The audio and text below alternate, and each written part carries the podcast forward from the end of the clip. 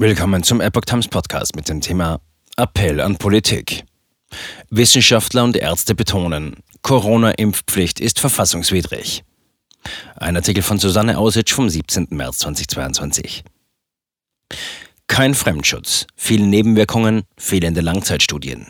Wenn es nach den 81 Ärzten und Wissenschaftlern geht, die sich mit einem Appell an die Bundestagsabgeordneten wenden, darf es eine Corona-Impfpflicht nicht geben. Die Bundestagsdebatte über eine mögliche Impfpflicht findet am 17. März statt. Dabei geht es nicht um eine Impfpflicht per se.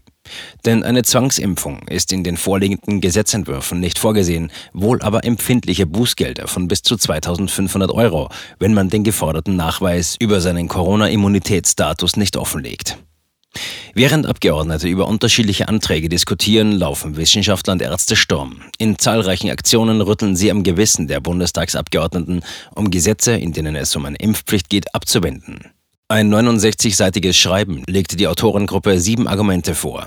Unter den 81 Personen findet man beispielsweise den Münchner Kinder- und Jugendarzt Dr. Steffen Rabe, Pressesprecher der Ärzte und Ärztinnen für individuelle Impfaufklärung, Professor Dr. Stefan Luckhaus, ehemaliges Mitglied der Leopoldina Akademie, die Politikwissenschaftlerin Professor Ulrike Guerreau, den Molekularbiologen Professor Paul Kallen und noch viele andere.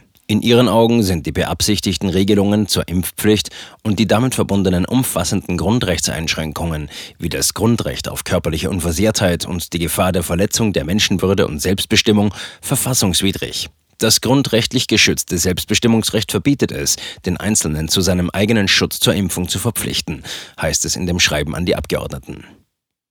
Kein Fremdschutz durch Corona-Impfstoffe.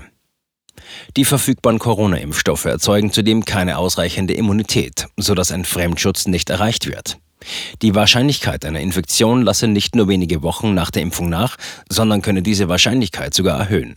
Das sehe man momentan anhand der Omikron-Variante. Auch die Auffrischungen lösen das Problem offensichtlich nicht, so das Autorenteam. Dabei nehmen sie Bezug auf eine Studie aus Israel. Demnach betrug die absolute Risikoreduktion für einen schweren Covid-Verlauf durch den Booster 0,18 Prozent für über 60-jährige Patienten bei einem Beobachtungszeitraum von nur einem Monat. Später habe diese Gruppe für das gleiche Alter eine hohe relative Wirksamkeit der vierten Dosis gegen einen schweren Verlauf bescheinigt.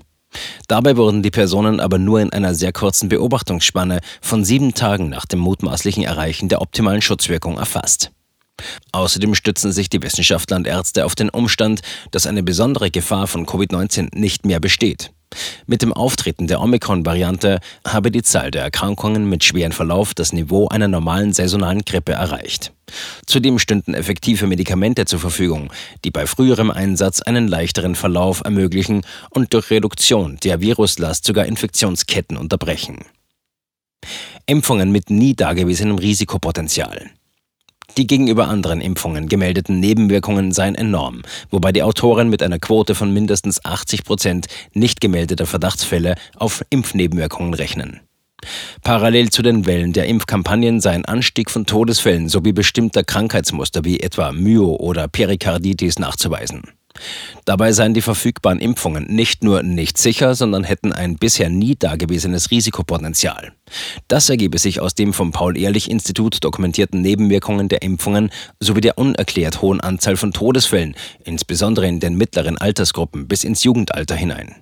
Die Autoren kritisieren fehlende mittel- und langfristige Untersuchungen für die nur bedingt zugelassenen neuartigen Medikamente, um die es sich bei den Covid-19-Impfungen handelt. Die Gruppe war bereits am 6. Januar 2022 mit ihrem Appell Sieben Argumente gegen eine Impfpflicht hervorgetreten. Das aktuelle Papier vertieft diese Argumente durch Metastudien zum aktuellen Forschungsstand sowie durch eigene Forschungsarbeiten. Alle Quellen und Hintergründe zu dem Appell, eine Covid-19-Impfpflicht ist verfassungswidrig, finden Sie im Epoch Times Artikel.